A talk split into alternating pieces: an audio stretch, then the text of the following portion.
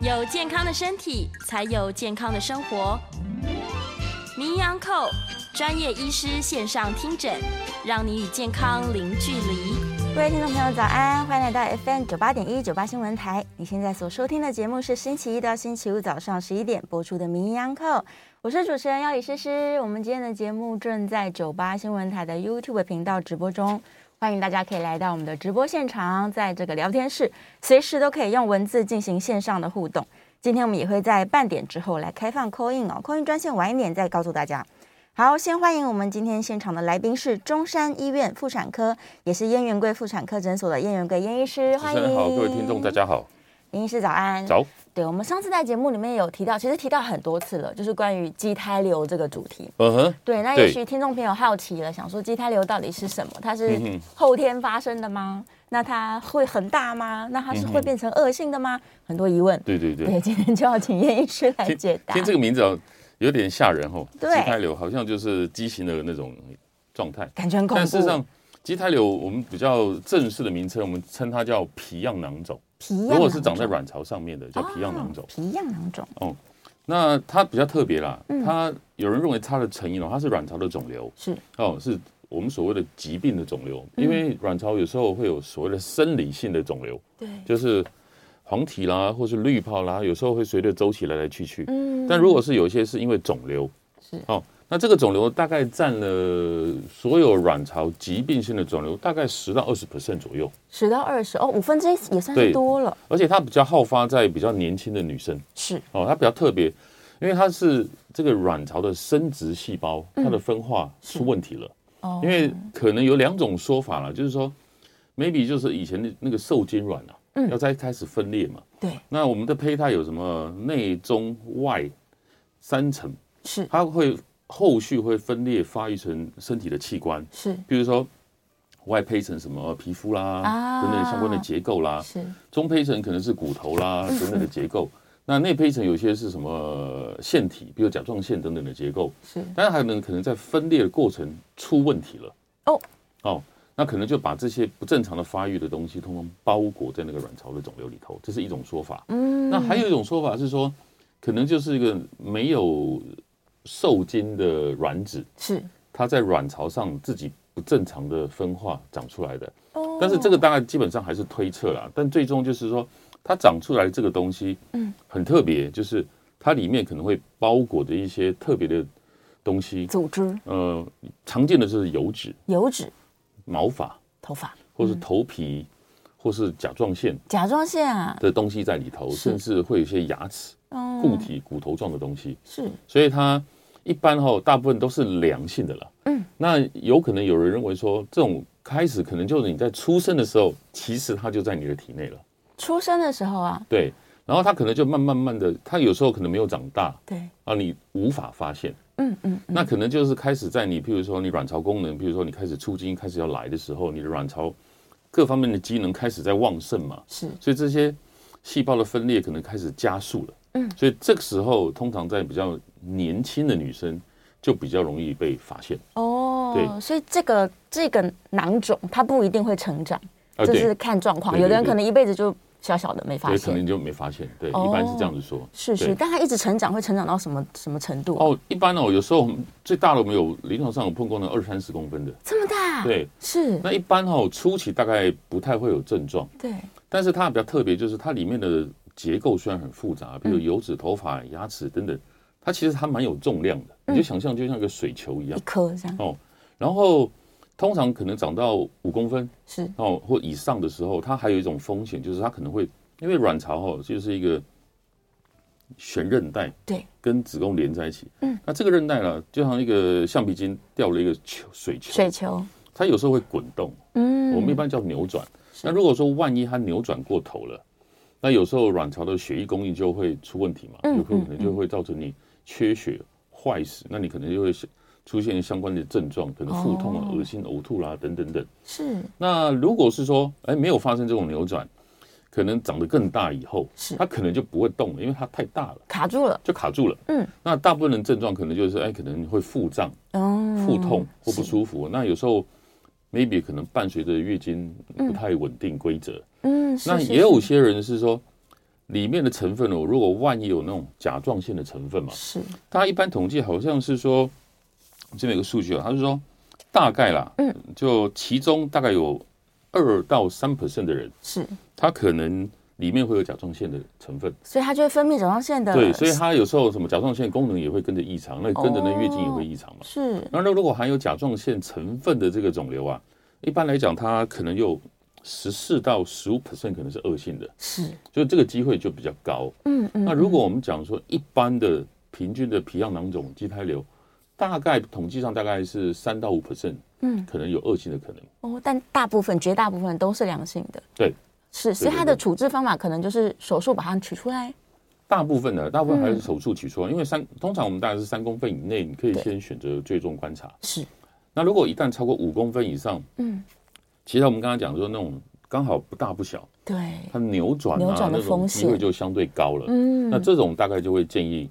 把它拿掉，而且它也没有药物可以治疗，没有，没有，它是没有嗯药，你也没有办法预防。是，对，感觉就是身体自己多长了一一一部分的组织，呃，对对对，然后跟你对共生在一起，对唯一的麻烦就是它会造成卵巢的扭转，呃，就如果是在卵巢上在面，卵最可巢能的话对是扭转啊，而而且而且它有三到五 percent，有时候嗯，担心嗯，它病变嘛，所以哦如果是一旦是我们观察，如果没有症状五公分以上，其实我们大概都会建议说，嗯，把它拿掉会比手较术取比较出保来险。，是对是是是，但它恶性的风险的意思是说，它会跟其他的恶性肿瘤一样转移到别的地方去吗，它可能就是一个癌症嘛，对嗯因为癌症有很多种，譬如我们之前常见什么、什么上皮肿瘤等等，对，或者什么生殖细胞肿瘤，它就是生呃平平均里面，嗯，它有可能是恶性嘛，但最终后说实在，你要拿掉以后，病理科化验你才有办法百分之百的答案、啊、嗯如果万一是恶性的，那你可能就要走到所谓的卵巢癌对的治疗。那哦，卵巢啊癌有时候就可能除了长在卵巢，嗯也可能会往周边转移或扩散嘛。对那对这时候就对可能就最糟的状态，甚至就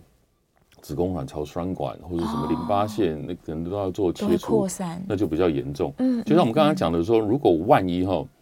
是呃恶性的，一般是我们呃呃良性的，我们大家称它叫做成熟的成熟的， mature 嗯的畸胎瘤，是有那种不成熟分化更奇怪的。嗯，一般来讲，如果万一是恶性的话，有时候大部分人统计，有时候五年存活率可能大概二十到三十 percent 而已。哇，这么对，所以低它啊！算起来也是一个风险高的一个肿瘤。是，假如它是恶性的话，对对对对，嗯，但是那但是大家怎么发现呢？它好像没有办法提前发现，对不对？没有啦，通常就很少有办法发现。对，通常大部分人都是下腹痛，是然后或是月经不规则，嗯或是说有些人甚至有时候突然肚子痛去急诊。哦，嗯才发现。然后有些人说啊，我突然到急诊室去了，然后可能急诊室检查什么内科、外科检查都找不到答案，是甚至会诊妇产科，对，甚至有时候他们有时候常规会照个腹部 X 光片嘛，嗯嗯对不对？你 X 光片的时候，如果说这个囊肿里面啊，它的骨头成分比较多的时候，你对 X 光片就会看到，哎，这边怎么有一块亮像亮骨的头的东西亮这亮样的？哦，然后内外科看出来，哎，它不是不像他们一般正常的结构嘛，有时候刚好可能在卵巢的位置，嗯，这时候就可能就会召会妇产科医生过来嗯检查嘛，也有可能就因此而意外发现，哦，多半呢都通常都是有症状才发现，是除非说你常规你有习惯就定期去做那个所谓的健康检查，嗯嗯才有可能发现。哇，所以它只能透过这个影像学的检查，对，可能一般超音波是 X 光从大部分都是用超音波来超音做检波查，，嗯嗯嗯嗯，才能够诊断的出来。对。但是在它没有症状的时候，大家其实也不会刻意去找它了。对了，当然你对就是每个每年，我们说，如果说你月经已经开始来了，嗯，我、当然比较接近生育年纪的人，大概一年我们通常还是会建议做个检查，嗯嗯，因为嗯嗯卵巢这时候你有排卵是哦，你有这个月经的周期，嗯，在这个年纪来讲就比较容易出问题哦。啊，那另外讲说，大部虽然大部分是良性的哈、哦，是但是通常啊，如果万一发生在还没有来月经之前，对，或是来月经之后，就更年期之后才更年期出之现的后，，这时候我们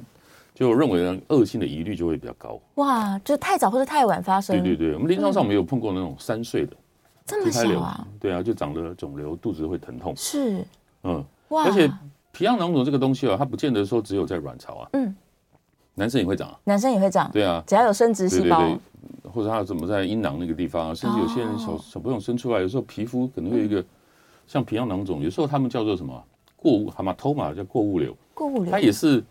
分化异常，是把皮肤的组织包起来。哦那甚至有时候他们像什么尾骨这些胫骨嗯的地方，也都就会是有小朋友的中轴骨的部分是也可能会长这些东西。哦那但是这个部分还是其他医生的专业了。是是是嗯是是，所以它其实是在我们的胚胎形成的时候就有可能会产对，生这它个的状分况。化出问题了。哦，对对是，所以它不一定说我是因为我是女性，然后我的这个卵巢每个月就是排卵，嗯不一定是这个不原是因，这个，跟这对个比较没什么关系，比较没有关系。那它对对跟什么生活习惯也都无关了。也没有明显的关系。哦，是是，所以主要还是这是好像是个体质喽。呃，对对对，到最后嗯，病人常会问说什么原因啊？有时候对啊什么原因我们说出体质，其实这个嗯这个回答是很正确的，是但是常常会觉得说很敷衍。 对，好像这随便回答我这样。对，这没错，这是你的体质啊。 他真的是有时候说实在，医生说那个体质哦，真的对不是在敷衍你，真是的真的不是啊。它真的是天生的，对啊，对，与生比如俱说你来会带长着，，它为什么不会长？对，那如果说你，比如说我们以前常讲什么子宫内膜异位症，是一个只你先天大概你得到内膜异位症的机会，比如说你家族有，嗯，那你得到的机会就本来就比人家高六到七倍嘛。对，那当然你后天的生活、饮食那些东西也是一个重要的因素嘛，对嗯不是对？哦，那那当然就是跟你什么内膜异位症嗯的发展会有关。可是如果是皮样囊肿，对，这些关联性就很低了。哦，对哇，所以它跟遗传可能也不见得相关，对啊，对啊，嗯就是说你的后天什么生活调理啊对、作息啊，就关都没联有性真的差是蛮别低的，对。哇天哪！所以真的发现的时候，就是赶快处置它，或者一直观察，也是一个办法。呃，对，一般我们大概观察到，maybe 如果说万一你有症状嗯了，比如说你常常跑步、对，运动、姿势改变，你常常就会觉得嘖有一个地方会抽痛、哦不舒服，然后是你那边如果说万一有什么卵巢的皮样囊肿，对，那你就要小心它有扭转的风险。嗯，当然，这时候你就会建议说，你还是趁早把它拿掉吧是，否则它就对你来讲就是一个不定时炸弹。嗯嗯嗯，那只万一啦，你突然发生一个紧急状况，就是扭转了。对，扭转过头，卵巢组织都坏死的时候，有时候你进去救那个卵巢都救不回来，就黑掉了嘛。嗯。对啊，对啊，就会牺牲掉一个卵巢了。对是，那一般畸胎瘤手术大部分嗯啦，其实常规的去做的时候，其实你卵巢的组织其实都可以保留的算良好，还可以对啊，的都。可以保留那个卵巢。嗯，对是上次节目中也有讲过说就算我把它这个可能形状有点怪怪的，但我还是可以把它粘回来。哦，对对嗯对，就像那个对我刚才讲，就是一直讲的就橘子皮的概念啦，嗯就是那个皮。橘子皮就是是卵巢的结构，是然后哦肿瘤长在里面，把它撑得大大薄薄的。嗯，那你把里面的东西拿掉，这外皮哦，如果是把它粘合缝合起来，其实它慢慢就会缩回原来正缩常的回去样子。，嗯，它就对又变回一只正具常的具卵巢的备功样能子的卵巢了。对对对对是是是，所以也没有什么这个担心说手术之后一定会怎么样，不用，我们就把它拿出来但就好。但是手术的过程本来就是一个破坏了，是但怎样怎样说医生的技巧啦，嗯，使用方法或是器材怎么样可以让减少那个嗯伤害，是就是要尽量保护正常的结构就对了。嗯，那原是则最上要是这紧样子，做就的。嗯是跟跟医生妥善沟通啦。也许在最适合的尺寸的时候，我们把它取出来就好对对了对。甚至现在的操作、啊，比如大家如果万一比较大，你可能要需要这种传统手术嘛。哦，嗯要切腹，对对对，然后一般来讲，现在大部分腹腔镜的手术都很已经很进步成熟了，嗯，哦，甚至是有那种更高阶的，甚至我们的腹腔镜可以从阴道打上去，哦，完全没有伤口了。就是你从外表就看不到，看不出来嗯伤口看不出来外面的对但是它这个操作还是有点限制嘛，比如嗯说你最好是说你有性行为过，对，你有生育过，嗯，哦，那阴道的相对的操作的空间会比较比较足大够对对是对对。是嗯当然，这个不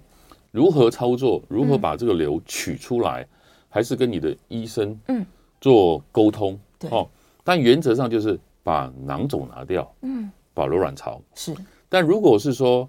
呃，你是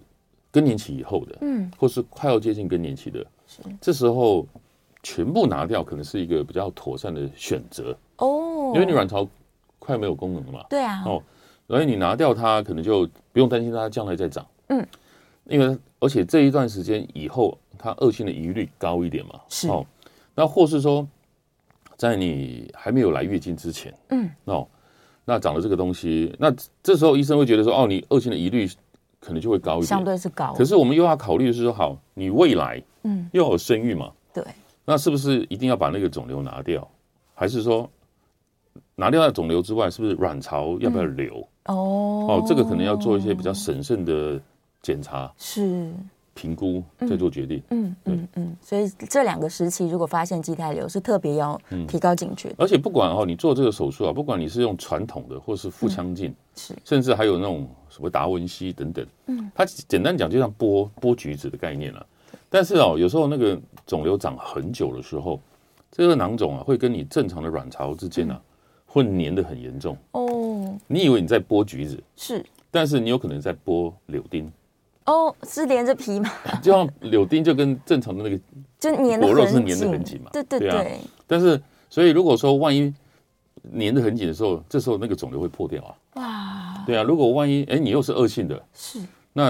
呃也有可能因此它这个东东西容易跑出去嘛。是，但是这个哈、当然基本上这也不是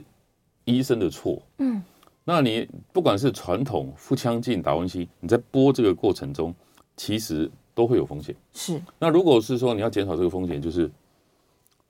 整个整个拿取嘛出来，整个对拿嘛，你就不用是去剥嘛，嗯，因为剥的过程容易破。是剥橘子好剥啊，对剥柳丁不好剥吧？很难剥，对，那种对概念。嗯，原来如此，所以也许医生也会跟他讨论说，假如手术不容易进行，那我们整个卵巢也许就对啊，取出他如果没来有生育的考量啦，对或是他如果说万一真的长得大，嗯嗯，或嗯嗯是更年期或更年期之后，是其实整个拿掉是一个不错的选择了。是是对对是，对没错没错。但是他假如说还离更年期很远，然后他嗯哼拿过一次了，他是会有再发的风会险，啊，因为畸胎瘤哦，大概平均啊，你拿了一个，另外一个还有百分之十到十五会再长，所以它是长双侧的，所以将来哦是还是有可能会再长，哇，所以两边都有可能长出对，来两。边都有可能长。是是是，对哇，真的有这个体质的人非常困扰。 对，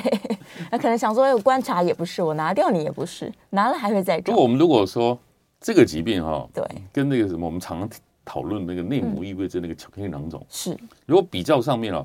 畸胎瘤处理的还比较容易比一较简点。单，因为它对正常的卵巢的结构它比较不会破坏嗯嗯，哦。如果它是良性的，它也不会说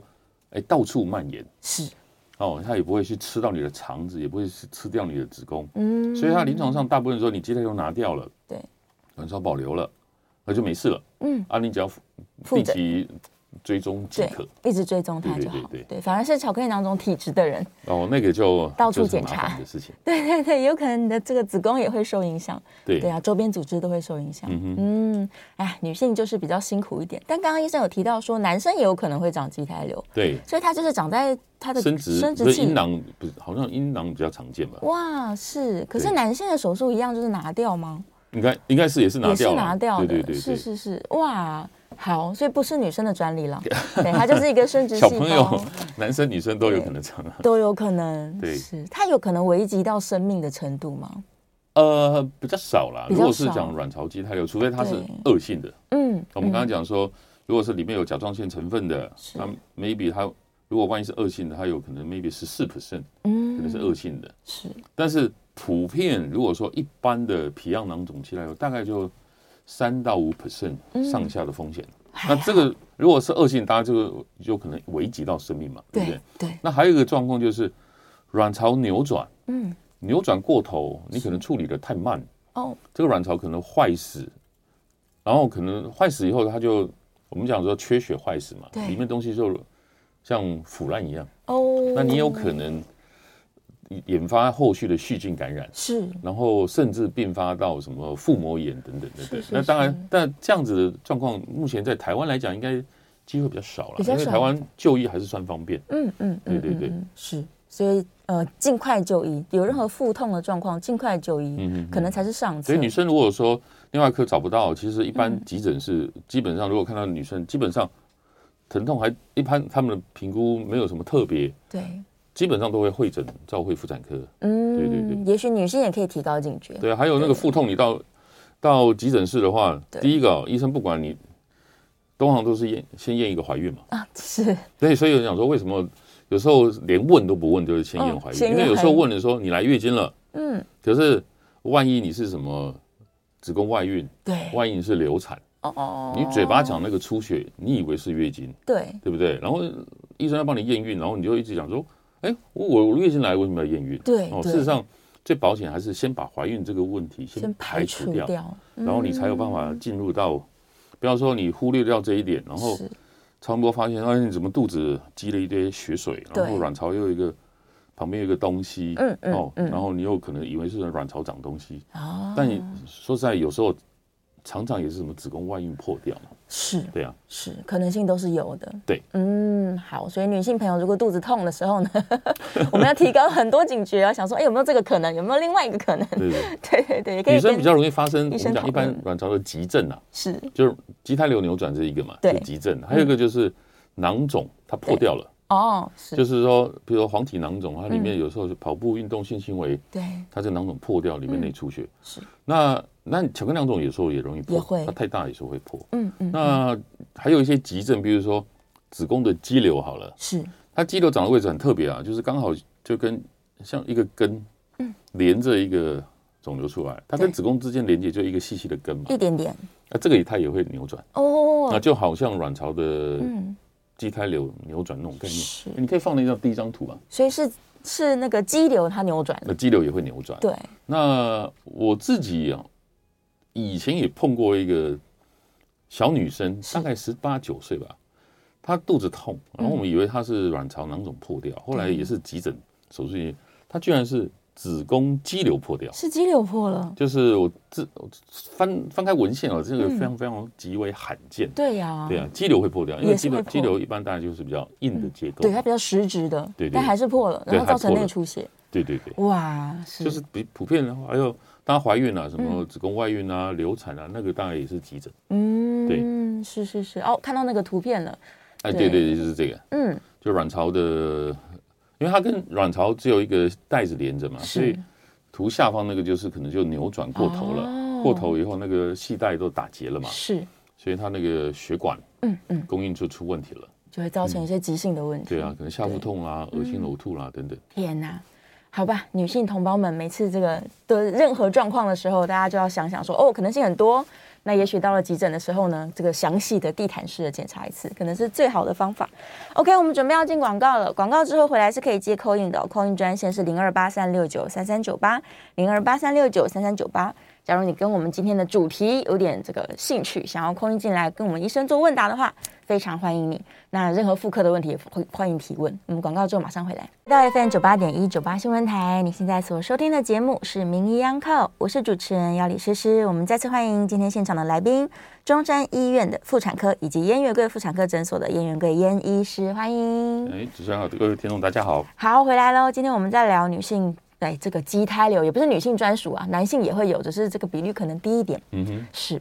好，我们现在电话是开放 call in 的，欢迎大家 call in 进来，零二八三六九三三九八，零二八三六九三三九八。每次严医师来呢，大家都会耳朵尖尖的，赶快 call in 进来，多问一些问题。来吧，我们来看看线上问题哦。呃，燕良问说，畸胎瘤会跟巧克力囊肿一样伤害健康的卵巢组织吗？哎，我们刚才有提到啊，就对是说它比较不会像巧克力囊肿一样，内膜异位症会吃掉你正常的结构，对，它只是把卵巢正常的结构撑起撑大，嗯，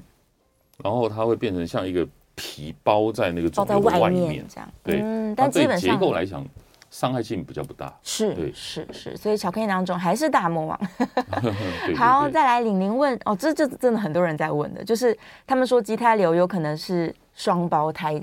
就是 这个没有我分们刚才化有在的，讨论这个说 法，就是比较比较惊悚的说法。对我刚才就是讲说你，他们认为可能的原因之一就是说，它可能是一个已经受精的对受精卵，受精卵，然后它开始要做分化嘛，嗯，内中外相关的一些胚层要去分化成皮肤啦，分化成骨头啦，分化对成甲状腺什么各方面的腺体嘛。是，只是他走这条路出问题了，嗯但是你就走正常的路，嗯，哦，你你可能就分化成一个哎完整的人类，对然后他可能就中间就卡住卡关了，嗯就嗯，变成一个我们所以叫畸胎嘛，对，哦，那那只是说它就是会着长在卵巢里面。哦嗯那你说用民间的说法，它是一个姐妹，对，她 是有个姐妹她，可能就是你出生的时候你就伴随你出来的啦，是，但她就是一个分化不完整的啦。对啊，对啊但所以对她来讲应该没有什么感情了、所以不能应该说没有没有感情啊，不能说姐妹吧不？能说姐妹吧，而且它通常不会有这个完整的结构吧？对，而就且这是一是颗会牙伤害齿你。身体健康的对，东西啊，不是能称为是姐妹所。以不要太有感情。对， 好，来电话线上林先生，林先生请说。咦，林先生电话断掉了，好，等他再扣回来吧，没关系。是，所以好，大家这个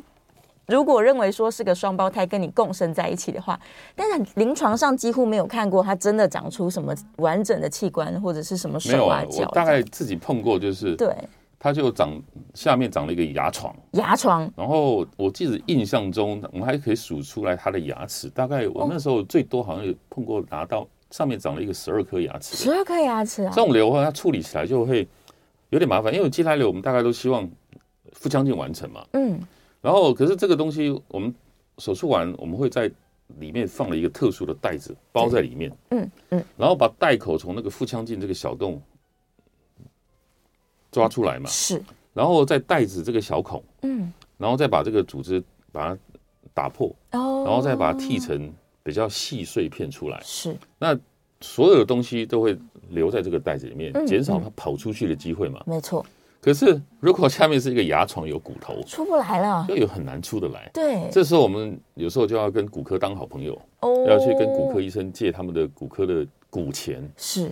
在那个小洞里面把那个夹碎吗夹成小碎骨出来。哦，对对对，哇天哪！所以还会有整个牙床的状况，对对对，有碰过那种牙床，很哦牙硬的床，这已经是很很细的分化了，嗯对，就没有更多什么东西，没有没有没有，没有，就是对牙齿、头皮、油脂嗯，会最比较常见的，是对是是。好，林先生，林先生，请说。哎，主持人、严医师两位好哈哎。你啊好，那个，我想请教一下哈，因为早些年的时候啊，有些妇女剖腹产没有这个防粘连的装置，像现在那么的发达，嗯，所以有些女性她的那个肠子都会粘连到子宫，造成便秘，粘的乱七八糟。嗯，那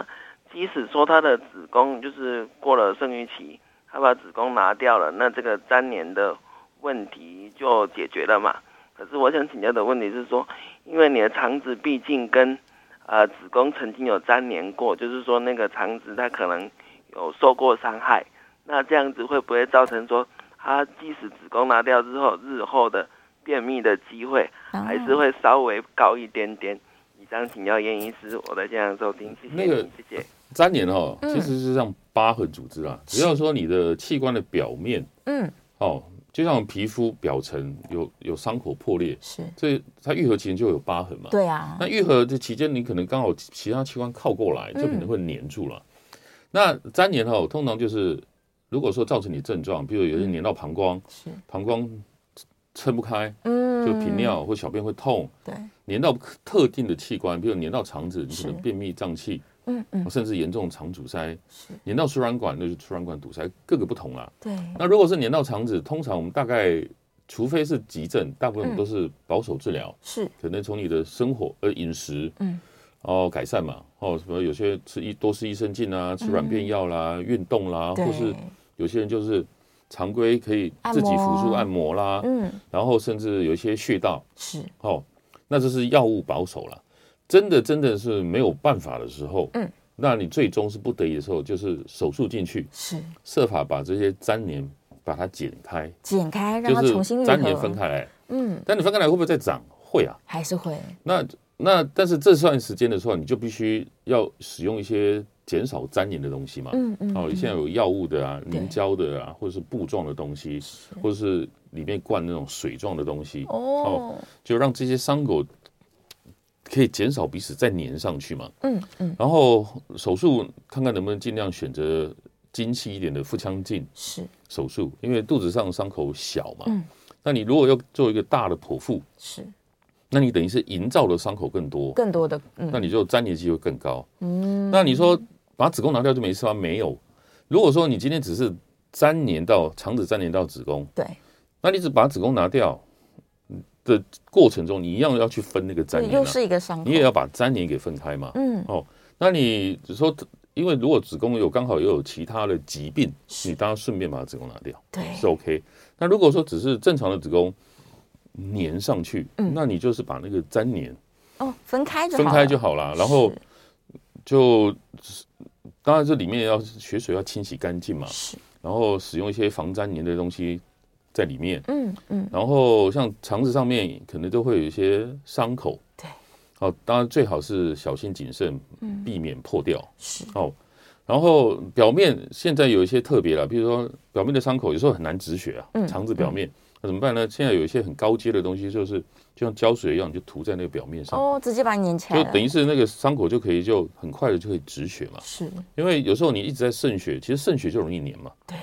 那渗血那有时候怎么办？那你又要把一个引流管进去嘛，嗯然后等它血要慢慢慢慢干净，再把把管子抽出来。哇，那如但是你说做完这样子会不会再粘？还是有可能啊。嗯那我们也就希望说，好，就算你再粘，第一个不要粘的这么厉害，对，也许粘到了位置，嗯你不会有症状。哦，嗯，会比较理想。对。但是嗯说实在，它还是很容易粘。只要动了手术，它对都很容易粘在一起。这个大概就是又是一个很敷衍的回答。嗯那些体质还是很重要。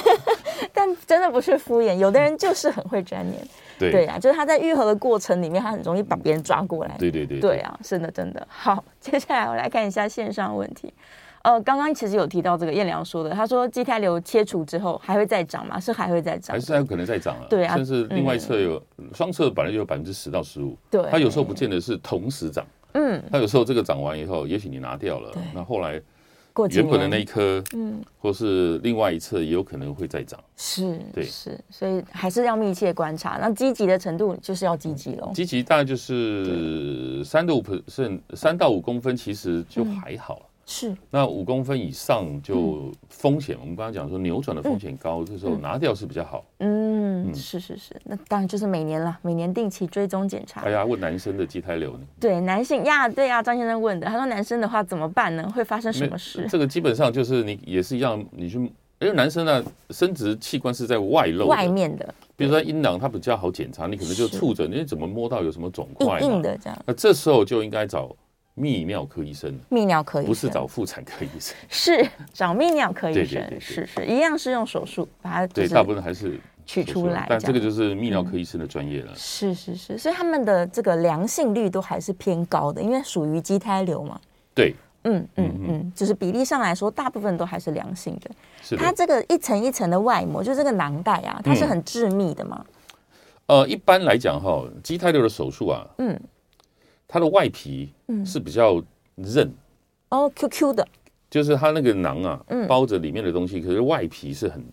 很比较平整的。是我们讲卵巢整个外面是有点比较像光滑面，对而且它比较不会跟外面粘住，像巧克力囊肿很容易粘嘛，对啊，所以它为什么很容易会滚动？嗯，那皮样囊肿本身那个囊肿的是那个鞘皮啊，其实也比较坚韧一点，嗯，所以它在手术中哈、如果是说它粘连的不是那么严重的话，大部分我们都设法让它完整的剥开来，嗯不要让它破掉。整个取出来，那破掉，我们再把它丢到袋子里面。嗯但是它它还是有可能会破了，还是有对对破的对对风险。但是破的机会已经比巧克力囊肿少非常非常多了。是对是巧克力囊肿是基本上十个有八九个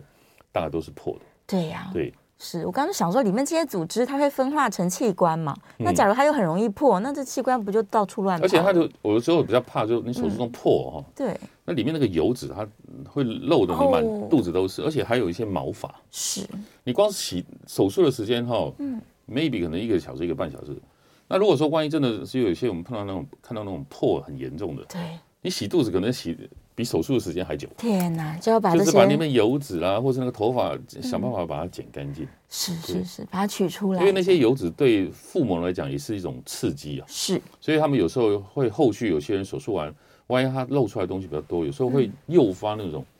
就有叫 chemical，就是有点像化学性的刺激的腹膜炎。哇，对，那有时候也是手术完就可能会有一阵子疼痛不 舒服。是是是，嗯但感觉好像说这油脂也是我自己的油脂吧？怎么会不相容？结果是不相容的，对，那些东西看起来都不是一个太太对太太干净的东西啊，都不正常的。对甚至我们的免疫细胞会不会也也想要去攻击它，所以会发炎之对类的？对对对，当然对哦父母来讲，它对就是一个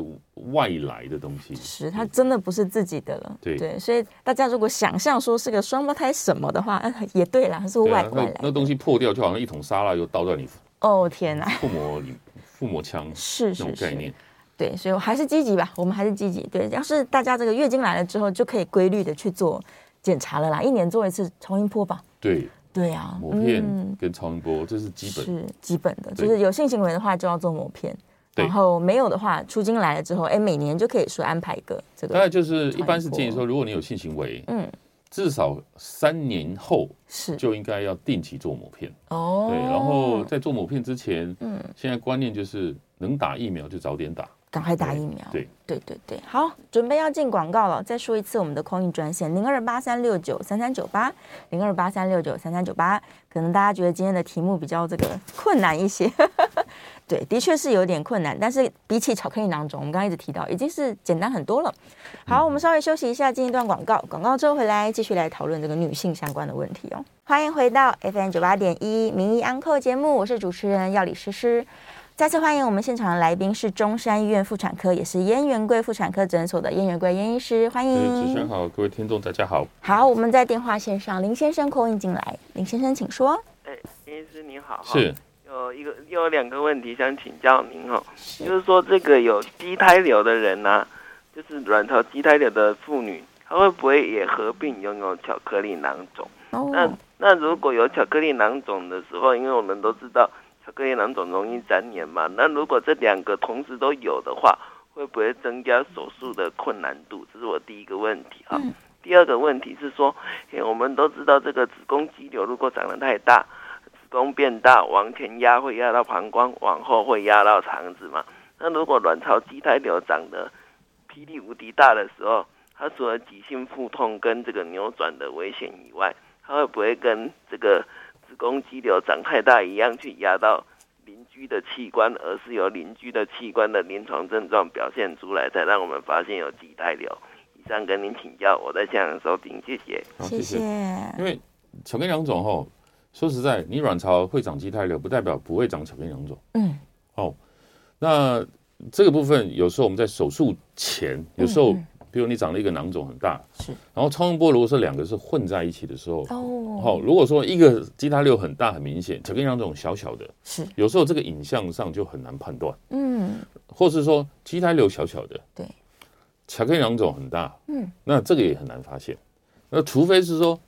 两个都差不多大小，比如说每个哦两个都在四五公分、四五公分，哎，这个影像上就很好区分嘛。对，哦，那你说手术难度会不会增加？当然，你囊肿的种类越多，嗯，那当然手术相对来讲就会变得比较复杂。畸胎瘤简单多嗯了，就是剥一个橘子。对。那如果是巧克力囊肿内膜异位，你除了剥那个橘子，嗯，你还要想办法把跑出去的东西是，设法清嘛。哦哦，，因为它很容易会造周成边子宫跟直肠粘连，嗯，哦，甚至跑到子宫跟膀胱，跑到卵巢输卵管，嗯，或是在子宫上面，所以你亲的范围就越广嘛。是，所以内膜异位症它的着重点不是只有在卵巢，嗯还包括它疾病可能会扩蔓延散的出去的范围嘛。是，哦，当然是手术就要看说里面的复杂程度嘛。如果异位跑越远，那你手术需要的时间就嗯更相对来讲长就比较多啦。嗯哦，那肌瘤哈，当然我们刚才讲说压到压迫的症状，是，其实卵巢这个肿瘤也会。嗯那我们刚才讲说五到八公分上下，它扭转对，容易疼痛，是。但如果长得太大，更大一样，它会压到你的肠子，嗯，压到你的膀胱，是，你可能会造成频尿啦、嗯便秘胀气啦，症状有点像肌瘤，甚至说蛮像的长得很大。是，就肚子大大的对这对样，对，而且畸胎瘤，我目前临床上是很少碰到说畸胎瘤破掉的。哦，几乎是没有破对，我的，们刚才一直讲说，它软，它的鞘那个嗯畸胎的那个肿瘤的那个鞘皮啊，对，是比较韧一点的、嗯，哦，所以它比较不会破。是，那巧克力囊肿就有容易破的了风险。嗯，对对对，所以就算它长了二十公分这么大，它都还是完整一颗的畸胎瘤，对对对对，嗯，但是它有时候也是长了很多颗在里面的，哦，不见得就不只见得有一是个一个圆形，可能对好就几是个很多一很多串部这样分。的，对。嗯，是是是，好，接下来我们还有另外一位林先生在电话上，林先生请说。喂，你好，诶，好，今天电话断掉了，没关系，来吧，我刚刚也想要问哦，就是说这个畸胎瘤，刚刚说比较不容易影响卵巢功能，嗯所以基本上她的月经都都是正常的哼，。没有，其实还是还还是是会会有有，还是会异常。比如说，哦我，们刚才讲说，它也许它有混的一些甲状腺嗯，体质的成分在里面，它本来就会干扰嘛。是那说实在，卵巢这个东西哦，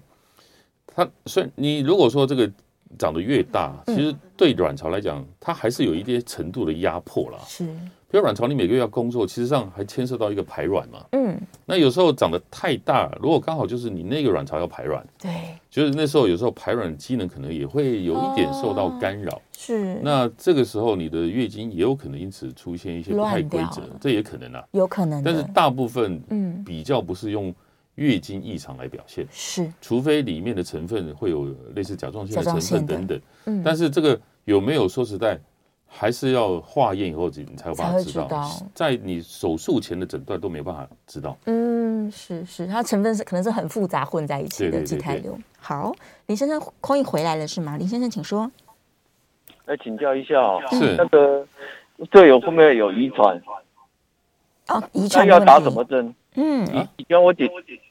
她那个假如说得了，她吃中药延延长了，然后后来用化疗死掉了。那这样子的话，假如她后呃有子女的话，她那个会不会有遗传？那现在现在好像有有药，要要要不要去一段时间，她的子女要不要去去检查一下没？有，因为这嗯个基本上还是体质嘛，然后是体质可能还是占了二十到三十 percent 的因素是，哦。那呃他，我刚才不是不好意思，他他的问题是嗯说，他他们有应该人是长说畸胎瘤，后来是对呃恶性的恶性的，哦是，然后已经过世了，但是过他世担了心的是小朋友。啊。对啊，其实嗯哈，呃，基本上就是说，如果没有什么症状，但小朋友就月经来之后，嗯是出经来之后的话，嗯，大概 maybe 两到，因为你出经开始来，是你，的卵巢机能通常都是两年到三年左右才会真正比较规则稳定嘛。对，其实，在那个时候，你就建议就常规每年做一次检查无妨。超音波就好了。对对对，嗯是是是，如果是没有特别症状，月经也规律规则的话，嗯，其实它跟遗传的相关联性好像也不还是是，不是那么强啦，还是对但是还是有啊。还是有的，对所对，以因为他说实在，我们刚才就讲说，所谓的体质，嗯体质从哪里来？是就是你的父母亲。对对对对对，，所以还是一样。但是他刚刚提到的这个药物，应该是指的是治疗的化疗他药物。可能是在后面是因为对癌症嘛，可能接是受后续的什么癌症的手术的治疗，嗯嗯嗯，然后还要接受所谓的化学治疗。对，那他刚才讲到中药中这个药部分，我们大概就嗯因为这个瘤哈，我们的认知就是不太可能化掉的啦。是它就是一个长出来，你就想象就像骨头一样嗯硬硬的，应该没有东西 没有办法，他自己不见的啦，化骨髓也不。 是，对，所以长出来了现在就是目前应该是没有药物可以把它化掉的。对对对对，就是手术啦。对啊，那年轻的话就是检查，假如检查发现没有，那就是每年追踪就好了。嗯哼，对，因为没有不代表真的没有，可能很小很小所以。就有时候是很小，很小甚至有时候有时候两三公分，有时候也比较难发现，嗯，因为里面的东西哦，就头皮、头发、油脂，像比如说好这个囊肿里面的它油脂或是毛发成分多一点，对，嗯其实卵巢的周围啊都是肠子，是，尤其在左边，左边是大肠下来的地方嘛。嗯，啊，旁边是卵巢，那有时候它刚好被这个肠子给包在一起，哦，所以它里面的成分在影像上有时候跟你肠子的结构，嗯诶，有点点雷同啊。分不出来。对啊，所以有时候很出奇的，是，比如说两公分、三公分，有时候在有时候不见得能发现得到。嗯，对，这没办法，因为它就刚好肠旁边都是肠子嘛，嗯对肠子对里面的东西也不外都是这些是。东西嘛。对，所以超音波也是有它的局限啦，再对大一点就再一定大可一点可能以，会比较清楚。对，一定可以判断的。但假如她有带着这个畸胎瘤，然后她也还没有说我一定要去手术，她也可以正常的怀孕吗？这不呃，影响，嗯可以啦。如果是说哦，三公分、四公分以内，对，还是可以怀孕，是会比较好。但是如果说五公分以上，你带着怀嗯孕的话，就比较危险，哇，因为当你怀孕的时候，其实你的子宫会变大。对，那你子宫变大的时候，它有可能因此而推挤你的卵去巢。压到，那推挤你的卵巢，就是压到你可能疼嗯痛，或压到它可能被推走，它可能会滚动，啊，是然后有可能在你怀孕的过程中嗯扭转，是，然后引发急症疼痛。我过去曾经在，我以前在北医的时候，曾嗯经在怀孕大概十三、十四周的时候，嗯嗯，有帮一位孕妇对，在怀孕当下的时候，用，因为它也是扭转太严重，是然后就当下的时候用手术哇，拿掉那肌胎啊瘤，是，当然这是不得已的选择了。对呀、对啊她还要怀孕，还要修复伤口呢，对，对，太辛苦了。嗯嗯，嗯，所以假如你的畸胎瘤是已经大到，就是医生认为说可能五公分左右可以，最好先拿掉以，后先拿掉，再怀孕，再备孕。对，免得万一对你在怀孕的过程中，嗯，再怎么样在怀孕中过做手术还是比较危险的，风险还是高对的啊，，对你的啊宝宝来说，嗯嗯嗯，宝宝也会被惊动，妈妈也比较辛苦。对，嗯怀孕本来就辛苦对了。哇，最后剩下一分钟，我看一下，他说他有巧克力囊肿，十四公分，已经切除四年，偶尔热潮红，可以补充荷尔蒙吗？哦，是，这算是术后的保养。但如果说你